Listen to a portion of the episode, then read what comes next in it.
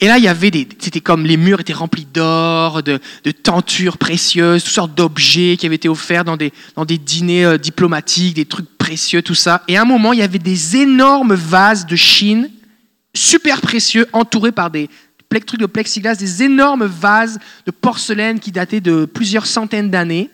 Tu comprenais la façon dont c'était protégé, que ça coûtait cher et qu'il valait mieux pas toucher pour les casser.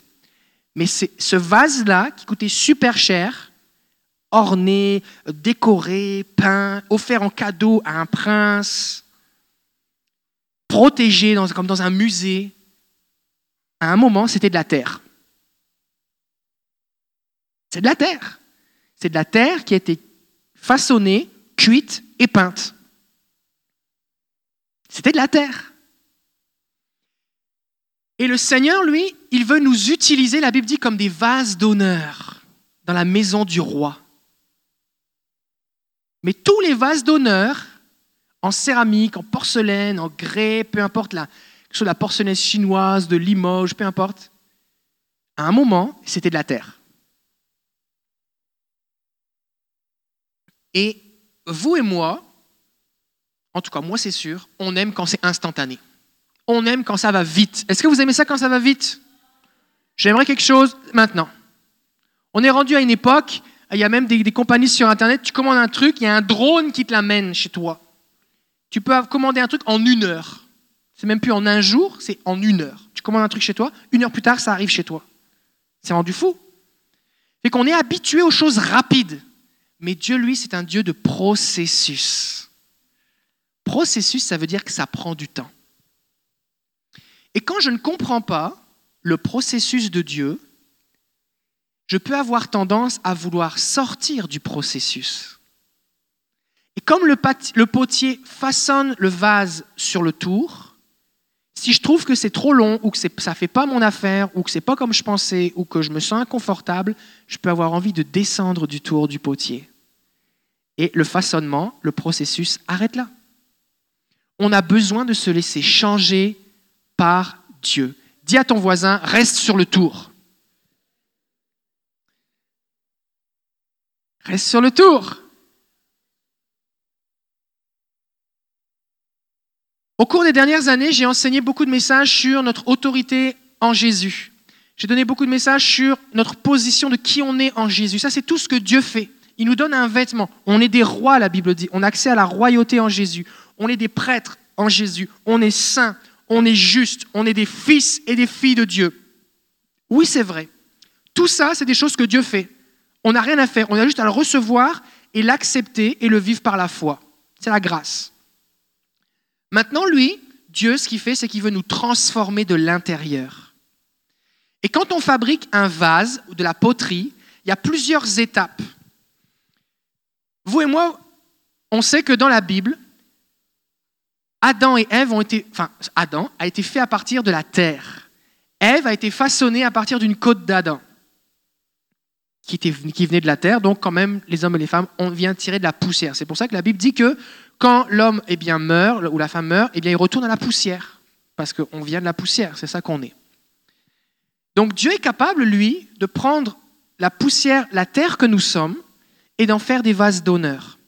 Alors, quelles sont les étapes lorsqu'on prépare eh bien, un vase? Premièrement, l'argile doit être prise du sol, détachée et séparée. Si tu veux que un moment avoir un vase, il faut sortir l'argile du reste de la terre. Deuxièmement, l'argile doit être lavée et trempée dans l'eau. Parce que sinon, on ne pourra pas la façonner. Il faut qu'elle soit propre. Troisièmement, elle doit être frappée, piétinée, travaillée en profondeur. Ça, c'est une étape pas très le fun. En tout cas, c'était l'argile. Ensuite, elle doit être examinée avec un fil de fer pour s'assurer de l'absence de bulles d'air. On se retrouve avec une masse d'argile et on la coupe et on regarde s'il y a des bulles d'air. Ensuite, elle doit être positionnée au centre du tour, le tour qui tourne, pour être façonnée. Ensuite de ça, on la met à part sur une étagère pour la laisser sécher et rien se passe. Et c'est long. Et rien se passe. Et c'est long. Et enfin, on la met dans un four où elle va cuire. Et plus la température est élevée, plus la qualité va être élevée. Une poterie normale, c'est aux, aux alentours de 800-900 degrés Celsius. Mais si on veut une céramique qui peut devenir même, ou une porcelaine qui peut devenir juste des fois transparente, les porcelaines haut de gamme sont même transparentes, qu'on dirait presque du verre, et eh ben elles sont cuites à 1200 voire 1600 degrés Celsius. C'est chaud.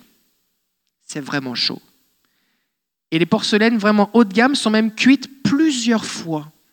Ça veut dire que c'est chaud longtemps. Alors, qu'est-ce que ça veut dire pour nous? Premièrement, l'argile doit être prise dans le sol, détachée et séparée. Il faut qu'on comprenne que si on veut un jour être utilisé par le Seigneur, on doit se séparer du mal, on doit se séparer du péché, on doit de se séparer. Parce que Dieu est un Dieu saint et il doit être mis à part, on doit se mettre à part. C'est ça que ça veut dire saint, c'est à part, c'est séparé. 2 Timothée chapitre 2, versets 19 à 21. Néanmoins, le solide fondement posé par Dieu subsiste avec ces paroles qui lui servent de sceau. Le Seigneur connaît celui qui lui, ceux qui lui appartiennent. Et quiconque prononce le nom du Seigneur, est-ce qu'on a fait ça ce matin? On a prononcé le nom de Jésus? Ça, c'est nous. Qu'il s'éloigne de l'iniquité. L'iniquité, c'est quoi? C'est le contraire de l'équité. L'équité, c'est quoi? C'est la justice. L'iniquité, donc, c'est l'injustice. C'est les choses qui ne sont pas justes, qui ne sont pas normales, contraires à la loi, l'injustice. Si je prononce le nom du Seigneur, je dois m'éloigner du mal. Et la Bible ne dit pas que c'est Dieu qui va m'éloigner du mal. C'est à moi de m'éloigner du mal. C'est vraiment important. Quand on prononce le nom du Seigneur, on doit s'éloigner du mal. Le Seigneur ne m'aime pas parce que je m'éloigne du mal, il m'aime d'un amour infini. Maintenant, si je suis dans une attitude où je fais juste dire, le Seigneur m'aime, je reste dans mon péché, je reste dans ma, dans ma boue, je reste dedans comme un cochon qui se roule dans la boue, ben, quelque part, je me moque de Dieu. Il faut que je me sépare du mal. Je dois me séparer. Verset 20. Dans une grande maison, il n'y a pas seulement des vases d'or et d'argent, mais il y en a aussi de bois et de terre. Les uns sont des vases d'honneur, les autres sont d'un usage vil. Il y a une différence entre un pot de chambre, on n'utilise plus trop ça maintenant, mais a une époque on utilisait un pot de chambre, et puis un beau vase dans le château de la princesse. Ce n'est pas le même usage. Si tu veux être un vase utile dans la maison du roi des rois, du Seigneur des seigneurs, il faut que tu te sépares du mal. Si donc quelqu'un se conserve pur en s'abstenant, ça veut dire quoi s'abstenir? Ça c'est un mot, l'abstinence, qui est un mot qui a un peu passé date, mais l'abstinence, ça veut dire je refuse de le faire. J'ai la possibilité de le faire, je pourrais le faire, peut-être que c'est bon et j'aime ça, mais je m'empêche de le faire. Quelqu'un qui pratique l'abstinence avant le mariage, ça veut dire qu'il refuse d'avoir des rapports sexuels. Ça, c'est la, norme biblique, l'abstinence. Dieu a créé le sexe, c'est bon dans le mariage.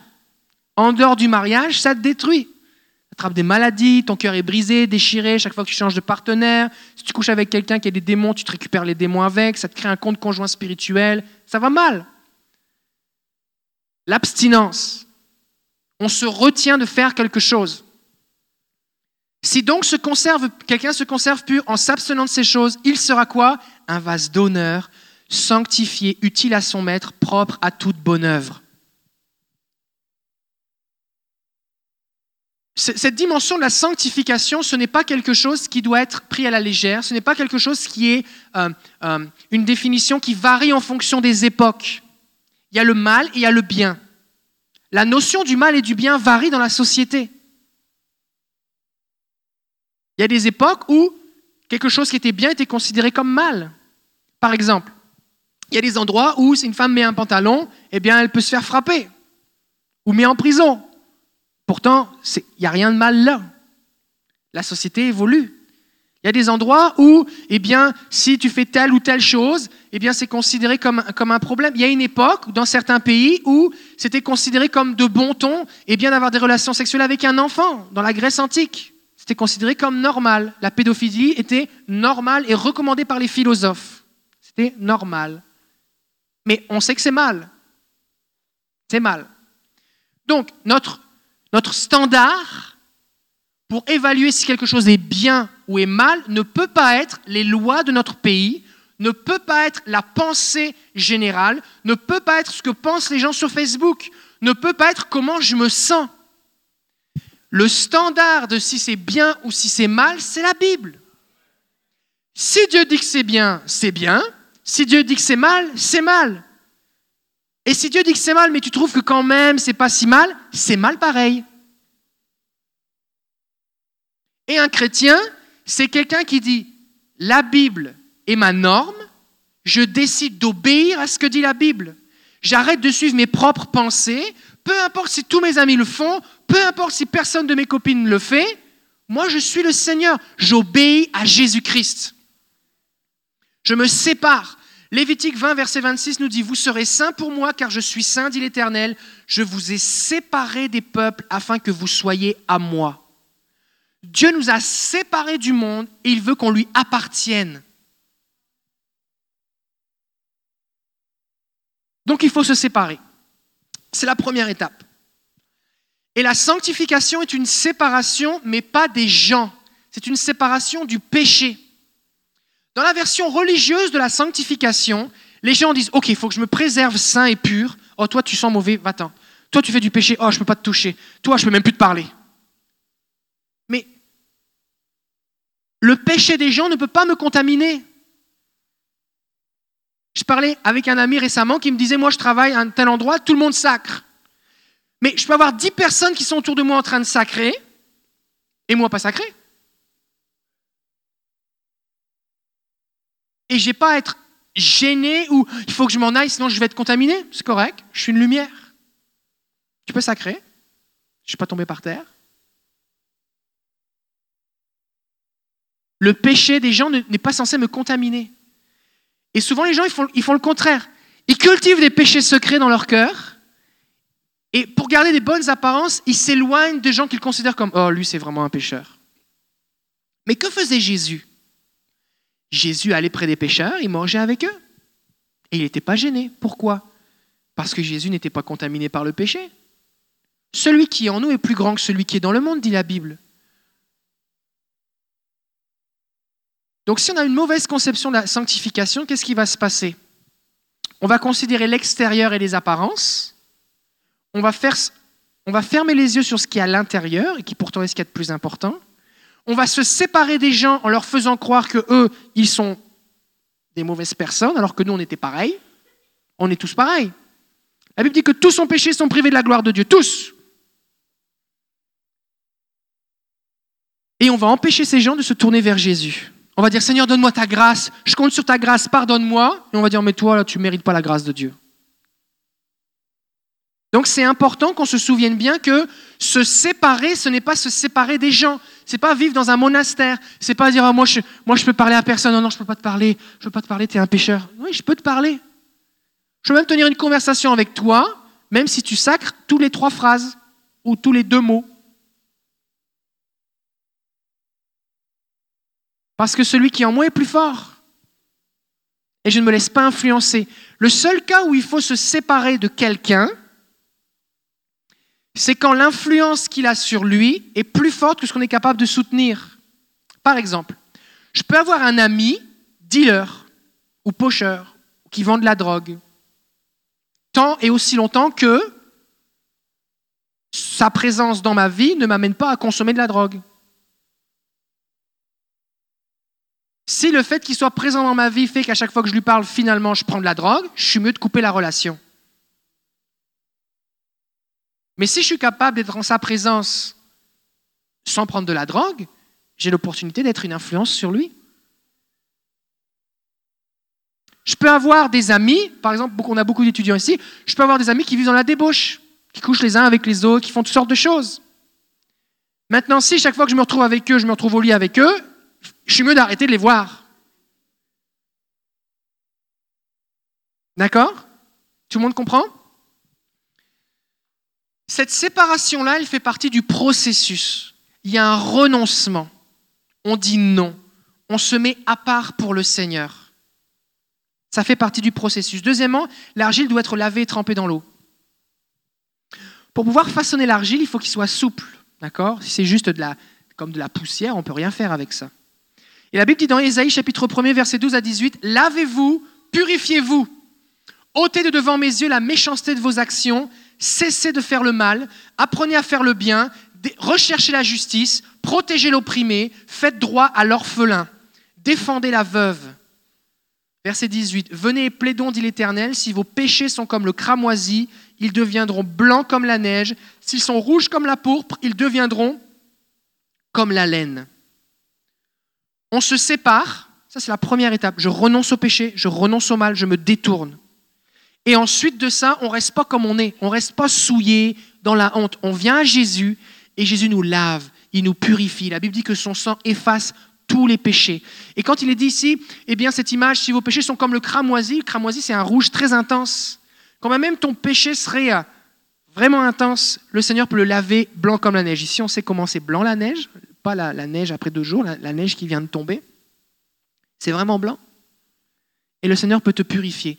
Et ce matin, peu importe ce que tu as fait, peu importe ce que tu penses de ton péché, peu importe ce que les autres pensent de ton péché, peu importe ce qu'on t'a dit au sujet de ton péché, le sang de Jésus est efficace pour te laver et te purifier. Et la Bible dit qu'il n'y a plus aucune condamnation pour ceux qui sont en Jésus, qu'ils marchent selon l'esprit et non selon la chair. C'est vraiment important de comprendre que le Seigneur peut te purifier et te laver. Peu importe la boue dans laquelle tu étais. Est-ce qu'il y a des gens ici, vous étiez des pécheurs pratiquants dans la boue? Genre dans la boue, c'est la boue sale. Sale? Ok. Et Jésus vous a purifié? Est-ce qu'il y a des gens ici, Jésus vous a purifié? Jésus purifie vraiment.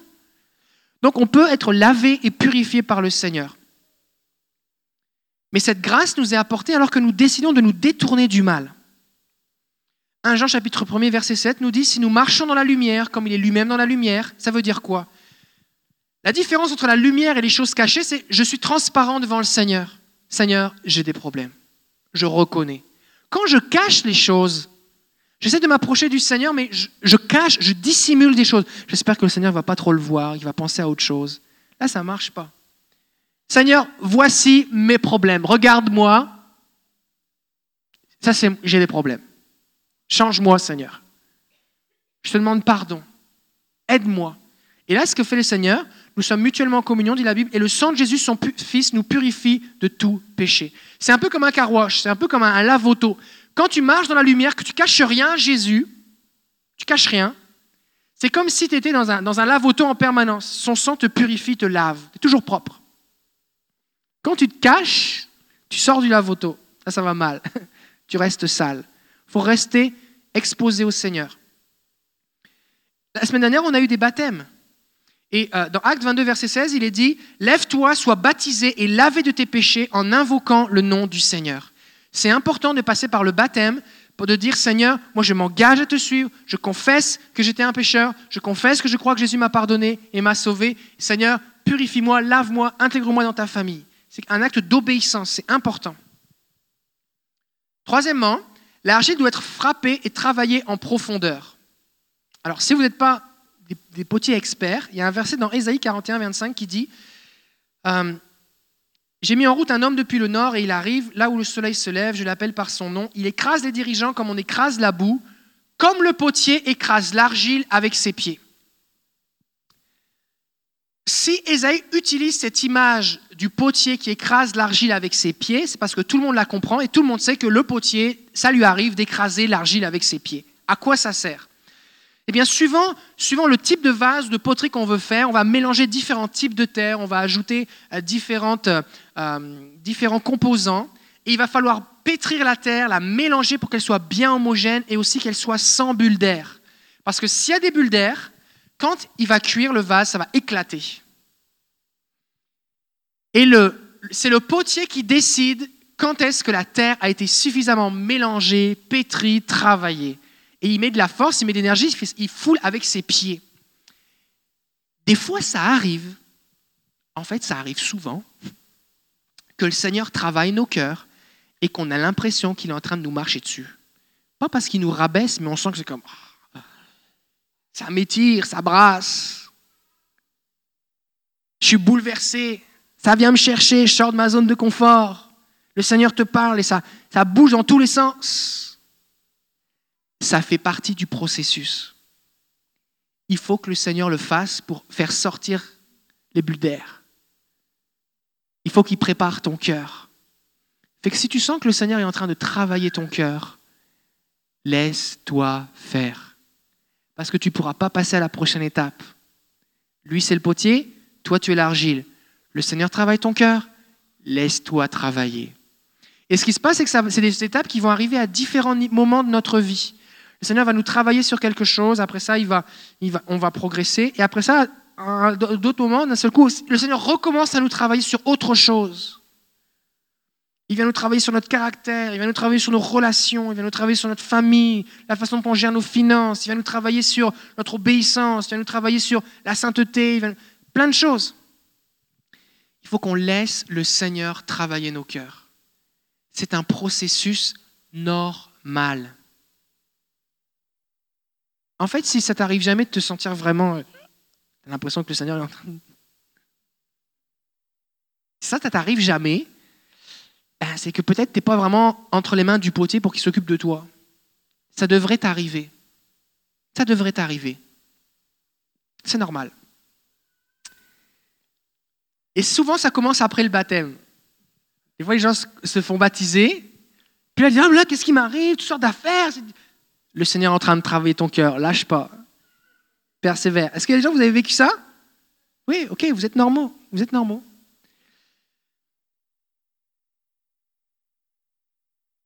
Quatrièmement, l'argile doit être examinée avec un fil de fer pour s'assurer de l'absence de bulles d'air.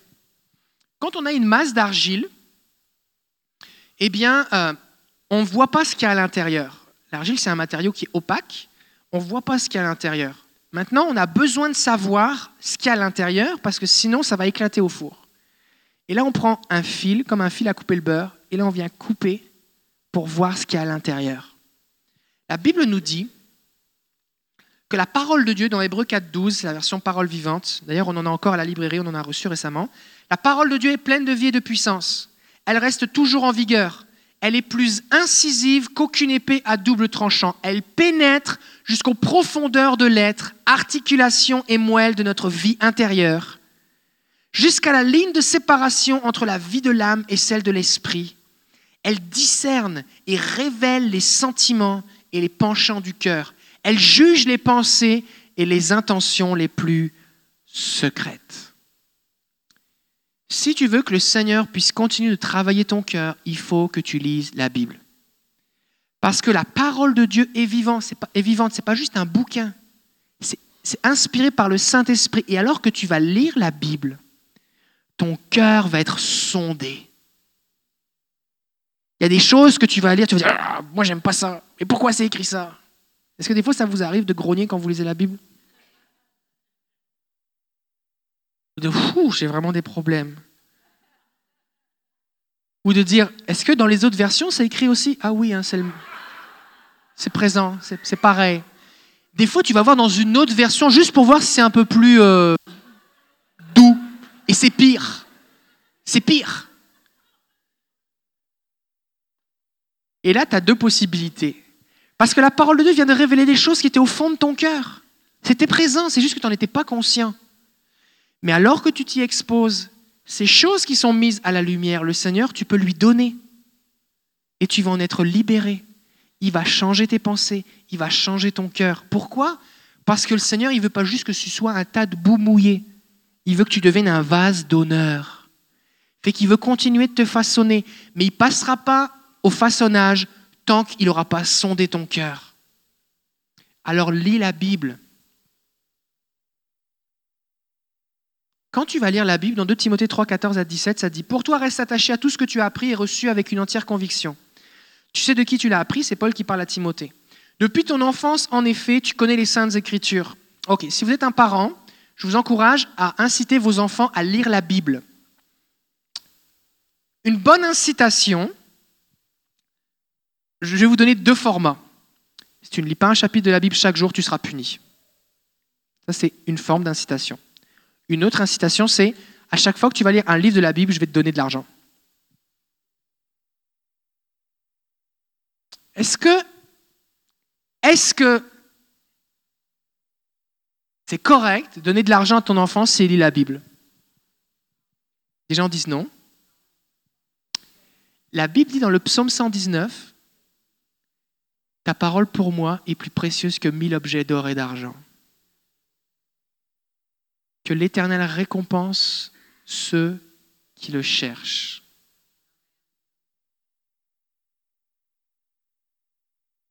Quand on veut que nos enfants fassent leurs devoirs ou des choses qui sont, on sait que c'est bon pour eux, mais ils n'aiment pas ça, on va les encourager.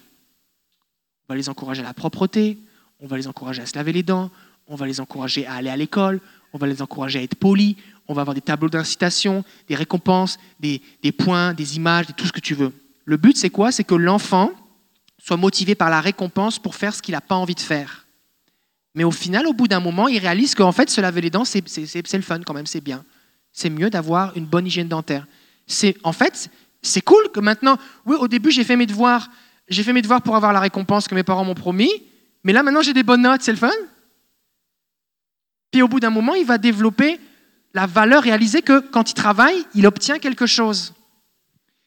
Maintenant, combien savent que les choses spirituelles sont bien plus précieuses que l'argent? C'est plus précieux. Le problème, c'est que ton enfant, il n'y a pas encore goûté et que sa chair s'oppose aux choses de l'esprit. Il y a une lutte dans son cœur.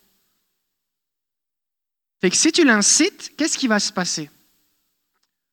Premièrement, il va passer du temps avec la parole de Dieu. Sauf que c'est la parole de Dieu.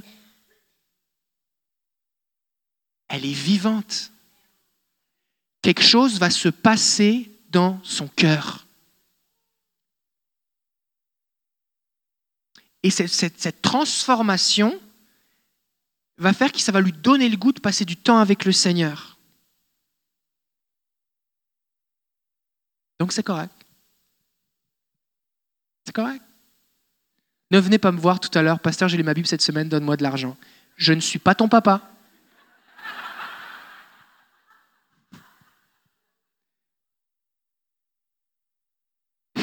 Je le fais avec mes enfants seulement.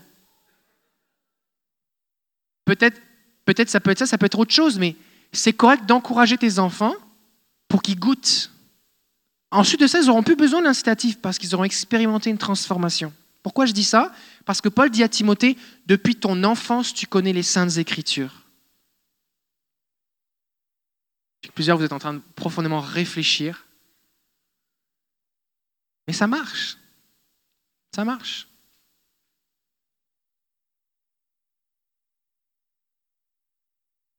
Ça marche.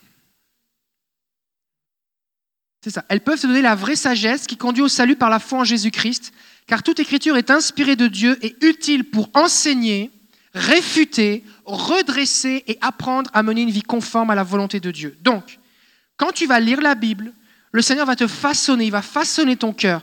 Il va, tu vas apprendre des choses. C'est l'enseignement. Tu vas apprendre. Tu dis, ah bon, je ne savais pas que ça existait. Ah bon? Ah bon, je ne savais pas.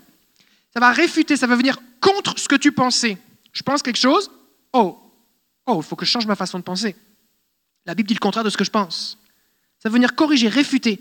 Ça va venir redresser. Des fois, on est en train de pencher un peu dans un sens, et ouf, ça va nous aider à reprendre le bon chemin. Et nous apprendre à mener une vie conforme. Ainsi, l'homme de Dieu se trouve parfaitement préparé et équipé pour accomplir toute bonne œuvre. Si tu passes du temps dans la parole de Dieu, ce processus de transformation va te changer et tu vas devenir utile entre les mains du Seigneur. Et beaucoup de gens reçoivent un appel de Dieu, ont des visions, ont euh, une volonté, un zèle, un désir de le servir, mais ne passent pas de temps dans sa parole. Et le processus de transformation ne s'opère pas. Et les gens sont là, mais Seigneur, quand est-ce que tu vas accomplir ce que tu m'as dit? Mais pourquoi c'est long? Mais qu'est-ce qui se passe? Et le Seigneur dit, c'est parce que tu es rempli de bulles d'air.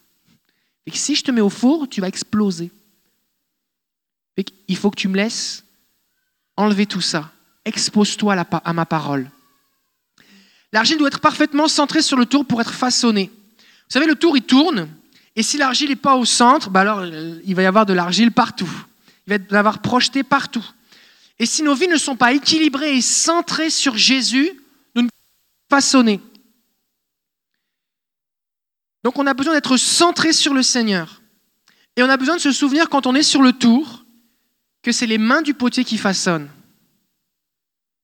Ça veut dire quoi? Ça veut dire que Dieu va faire ce qu'il veut au moment où il veut, sans vraiment te demander ton avis.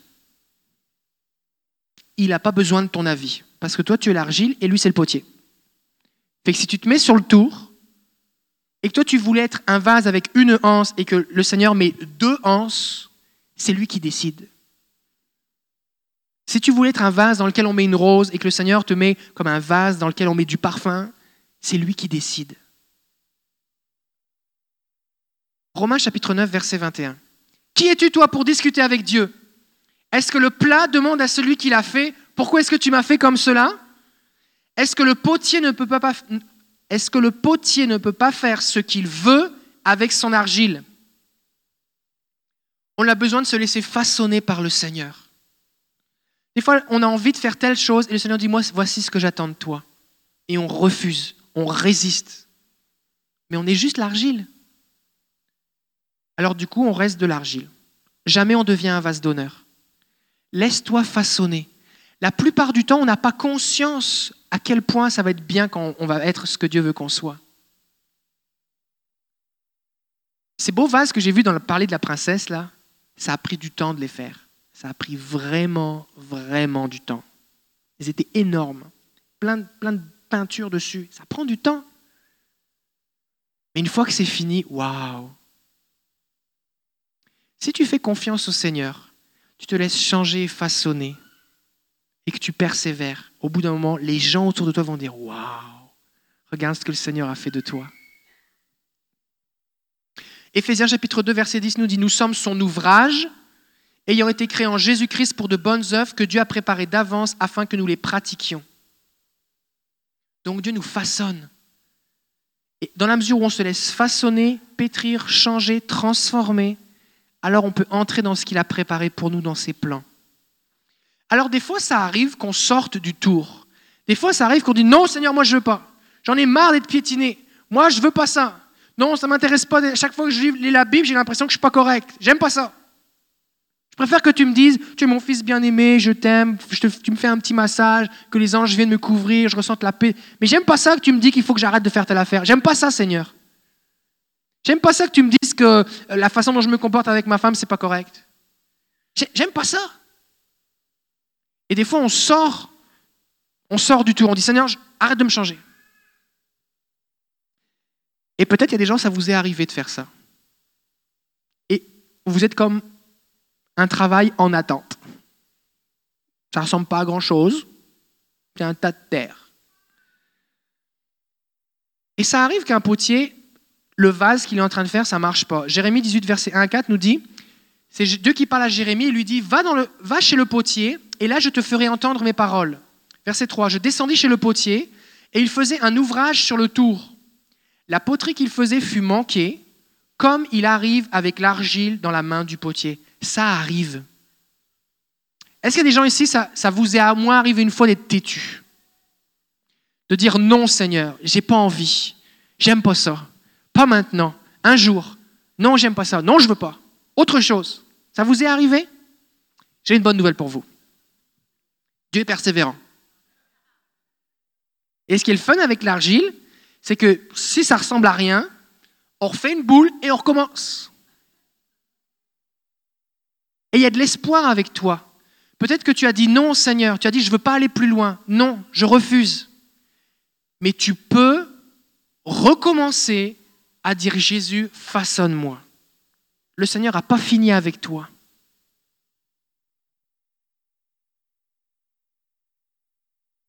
Alors il faut se concentrer sur le Seigneur, être au centre. L'argile aussi, euh, il doit être mis à part sur une étagère ou dans un endroit aéré pour sécher et durcir. Si on met l'argile qui est encore tout humide au four, ça ne va pas marcher. Il va s'affaisser. Et ça, ça nous parle de différents tests qu'on peut vivre, de tests de patience, du temps. Et ça, c'est long, longtemps. Et on n'aime pas ça. Avec du recul, ça semble pas si long, mais quand tu es dedans, c'est long. Suivant les circonstances que tu es en train de vivre, chaque minute peut sembler une éternité. Une femme qui est sur le point d'accoucher et qui, qui a l'impression qu'elle va exploser, qui a plus de place pour son bébé et ses organes à l'intérieur d'elle en même temps, chaque minute avant la délivrance, c'est comme quand est-ce qu'il va sortir? Quand, quand es tu viens d'avoir un accident et que tu attends les secours, même si les, pompiers arrivent en 5 ou 10 minutes, ça te semble une éternité. Et on a tendance à vouloir quitter.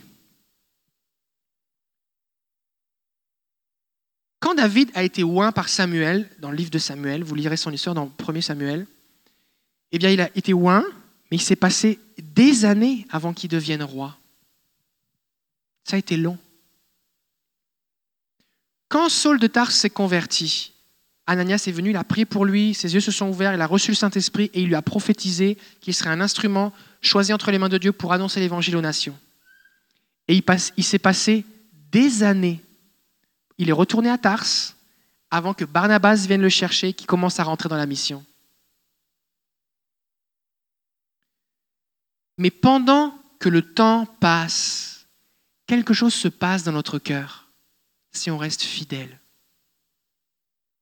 Il y a des gens ici, vous avez envie d'arrêter, vous avez envie d'abandonner, vous avez envie de lâcher, parce que vous dites, mais rien ne se passe. Au moins quand j'étais façonné ou que le Seigneur tiré, tout ça, et j'avais au moins l'impression qu'il se passait quelque chose, mais là, rien se passe. Rien ne se passe. Mais quelque chose se passe. Alors si tu es dans un moment de patience, patiente. Et la patience que j'enseigne à mes enfants, ce n'est pas attendre. Attendre, ce n'est pas de la patience. La patience, c'est attendre avec une bonne attitude. Si on te dit, tout à l'heure on va aller à tel endroit et tu te roules par terre jusqu'à ce qu'on y aille, ce n'est pas de la patience. Attendre avec une bonne attitude. Comment ça se pourrait se manifester dans nos vies? Seigneur, je ne comprends pas, je ne sais pas quand, mais je sais une chose, j'attends, je suis devant toi. Et je continue de te louer, je continue de chercher ta face, je continue de me dire dans ta présence, je continue de lire ta parole, je continue de me transformer. Vas-y Seigneur. Je m'expose au vent du Saint-Esprit pour sécher plus vite. Je ne vais pas dans la cave humide de l'amertume et de la rancœur. Vous avez déjà essayé de faire sécher du linge dans une cave humide? Ça sèche pas vite. Ça sèche pas vite. Cet été, on était en France et là où on habite, enfin où on habitait avant dans le nord, c'est super humide. Il y avait une cave et on voulait faire sécher le linge. Ça séchait pas. Ça séchait juste pas. Tu avais l'impression que tu mettais le linge, tu sortais de la laveuse, il était essoré, tu le mettais sur la corde à, sécher, tu revenais le lendemain, tu avais l'impression qu'il était plus mouillé. C'était humide. Ça sèche pas. Et ça, c'est l'amertume, l'aigreur, toutes ces choses, la frustration et les murmures. Tu sèches pas.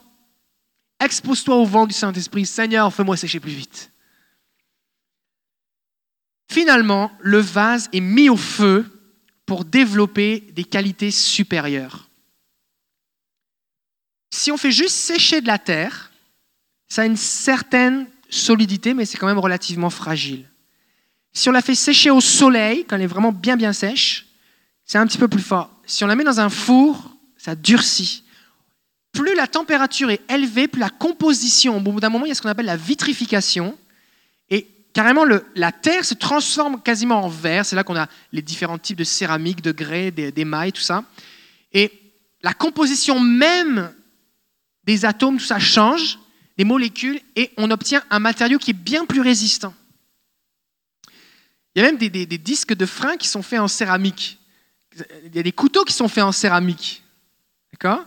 Mais avant ça, c'était de la terre, mais c'est passé au four. Et quand on passe par le feu, on peut se penser que le Seigneur nous a abandonnés. Là, je ne suis pas en train de dire que la dans la société dans laquelle on vit, on est tellement protégé de pas mal tout que on considère que l'épreuve, c'est une la maladie, c'est une épreuve. Mais il y a le mot maladie dans la Bible et il y a le mot épreuve. C'est deux choses différentes. D'accord? Le péché, la solution, c'est le pardon en Jésus. La maladie, la solution, c'est la guérison en Jésus. L'épreuve, c'est autre chose. L'épreuve, c'est par exemple de l'opposition, des difficultés, de l'incompréhension, euh, de, toutes, sortes d'autres formes de difficultés, mais à part la maladie. 1 Pierre chapitre 1 verset 7 nous dit, Ces difficultés servent à montrer la qualité de votre foi. L'or peut s'abîmer, pourtant on le met dans le feu pour voir s'il est pur. C'est pareil pour votre foi. Elle est plus précieuse que l'or, mais elle est aussi mais elle aussi est mise à l'épreuve. Alors quand Jésus-Christ paraîtra, vous recevrez honneur, louange et gloire à cause de la qualité de votre foi. Des fois, on passe par l'épreuve. Et là, on dit, moi, je sais, Jésus, je te suivrai jusqu'au bout du monde. Et là, lundi matin, on arrive au travail et quelqu'un dit, et toi, es-tu chrétien? Tu dis, euh, oui, ah, comment J'arrive pas à croire que tu crois des niaiseries pareilles. Et les gens se moquent de toi, tu dis, Seigneur, qu'est-ce qui m'arrive? Je suis même plus sûr que j'ai envie de te suivre. Une épreuve. Il y a une différence entre ce que tu dis et ce qu'il y a vraiment au fond de ton cœur. Quand tu passes par l'épreuve, ça révèle ce qu'il y a vraiment au fond de ton cœur. Ça te transforme.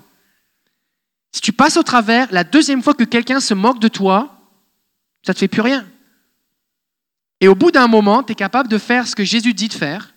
Heureux serez-vous, réjouissez-vous si l'on vous insulte, si l'on dit à, cause de, mon nom toutes sortes de faussetés sur vous, parce que c'est ainsi qu'on a traité les prophètes avant vous. Maintenant, si tu veux être capable de te réjouir quand on t'insulte à cause de Jésus, il va falloir que tu sois capable de supporter les insultes une paire de fois quand même. Et Dieu n'est pas celui qui t'insulte, mais il va y avoir des gens qui vont t'insulter. Il va falloir que tu persévères. Pas lâcher. Alors comment on fait quand on est dans le four pour rester dans le four? Il n'y a pas d'air climatisé. C'est chaud chaud. C'est long. Bah déjà, si on se tient à plusieurs, ça aide. Si on se soutient les uns les autres. Est-ce qu'il y a des gens ici, vous êtes passés par des épreuves qui vous ont affermi, endurci, et que maintenant, ces choses-là n'ont plus de pouvoir sur vous? Oui Ça veut dire que vous avez un témoignage, vous avez une expérience à partager. Oh, tu es dans le four à 900 degrés. Ah, je suis passé par là, c'est vraiment pas agréable, mais je suis sorti vivant.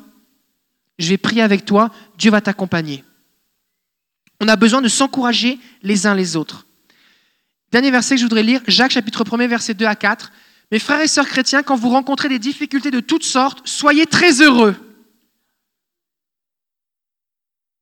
Vous le savez, si votre foi reste solide dans les difficultés, celles-ci vous rendent plus résistants. Il faut que vous résistiez jusqu'au bout, alors vous serez vraiment parfait et vous ne manquerez de rien. Quand il y a un test qu'il a dans ta vie, une épreuve, une difficulté, c'est une opportunité pour démontrer ta foi. C'est un test, c'est comme un examen. Mais tu vas en ressortir plus fort. Alors j'aimerais terminer en vous disant, laissez-vous façonner. Et alors que je priais, le Seigneur me disait, laissez-vous façonner, je sais ce que je fais. Peut-être tu dis, j'ai pas l'impression, Seigneur, que tu sais ce que tu fais là. Le Seigneur sait ce qu'il fait. Il le sait. Et le Seigneur transforme la, boue en vase d'honneur. Rien ne lui est impossible. Alors j'aimerais juste prier pour vous, afin que vous puissiez expérimenter cette persévérance, cette endurance à vous laisser changer et transformer par Jésus. Est-ce qu'on pourrait se lever ensemble?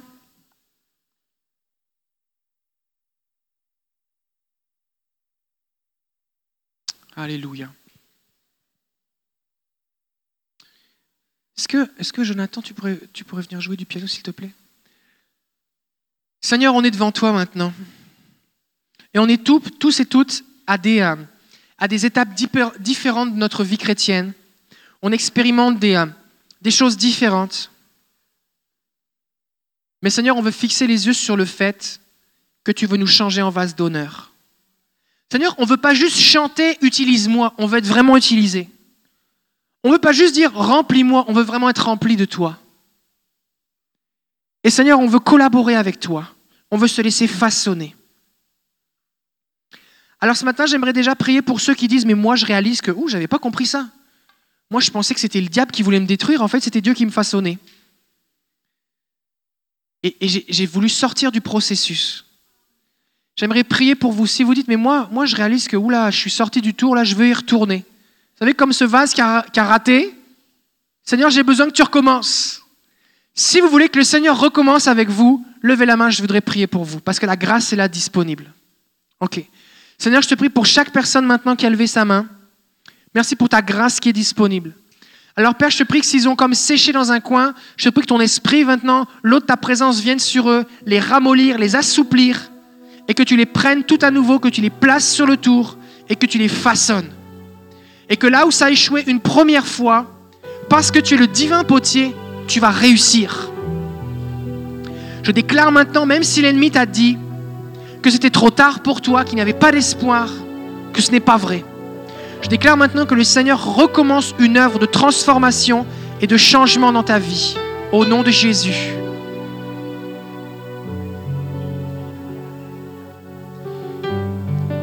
Au nom de Jésus, je prie maintenant qu'il y ait ce nouveau départ. On va le dire ensemble. Seigneur Jésus, je reviens entre tes mains. Je te donne l'autorisation de me façonner, de me transformer. Je décide de m'appuyer sur toi, sur ta parole et sur mes frères et sœurs pour passer au travers. Fais de moi un vase d'honneur dans le palais du roi. Au nom de Jésus, Amen. J'aimerais prier maintenant pour ceux qui disent Oula, moi je suis dans le four là, ou alors je suis en train de me faire piétiner. C'est dur, je suis en train de sécher, c'est long, j'ai le goût de tout lâcher, c'est difficile. Je suis en train, j'ai l'impression que je m'accroche par la peau des dents. Seigneur, j'ai besoin d'aide. Je veux prier pour vous maintenant, afin que Dieu vous fortifie, que vous ayez cette fraîche perspective, révélation de ce pourquoi vous passez au travers de ces choses. Et que vous puissiez persévérer. Si des gens, c'est votre situation, levez la main maintenant, j'aimerais prier pour vous. Alléluia. Seigneur Jésus, ta parole nous dit que tu as appris l'obéissance par les choses que tu as souffertes. Et il y a des choses, quand on les apprend, ça fait mal. Et je prie maintenant que tu viennes soutenir et fortifier chacun de tes enfants. Je prie pour une persévérance à toute épreuve. J'appelle cette patience, Seigneur. On va prier ensemble. Seigneur Jésus, je te demande pardon pour mes mauvaises attitudes et mon incompréhension. Je reconnais que tu me changes, que tu me façonnes et que tu sais ce que tu fais. Alors Seigneur, viens renouveler mes pensées. Viens fortifier mon âme. Saint-Esprit, j'ai besoin de toi. Ouvre mes yeux sur le but. Donne-moi la joie de voir le résultat d'avance. Aide-moi à marcher par la foi et non par la vue. Je m'appuie sur toi, Seigneur. Je vais continuer. Je ne vais pas lâcher. Je m'appuie sur toi. soutiens mon âme. Fais de moi, Jésus, une source d'encouragement pour ceux qui sont autour de moi, afin qu'ensemble, nous devenions ces vases d'honneur. Seigneur Jésus, je décide de persévérer afin que tu puisses m'utiliser puissamment. Que ton onction repose sur moi et en moi. Au nom de Jésus, je ne suis qu'un vase de terre, mais tu as décidé de déposer en moi ton trésor. Alors façonne-moi comme bon te semble. Au nom de Jésus, Amen. Amen. Amen. Je souhaite un bon dimanche. Si vous souhaitez qu'on prie pour vous, vous voulez donner votre cœur à Jésus, vous voulez être sauvé, vous voulez être guéri, vous avez un besoin, vous voulez qu'on prie pour vous, approchez-vous sur le devant, on va prier pour vous. La librairie est ouverte si vous voulez vous procurer des livres. Que Dieu vous bénisse et on se voit la semaine prochaine. Si l'équipe de prière de ministère voulait vous approcher, on va pouvoir prier pour ceux qui ont des besoins.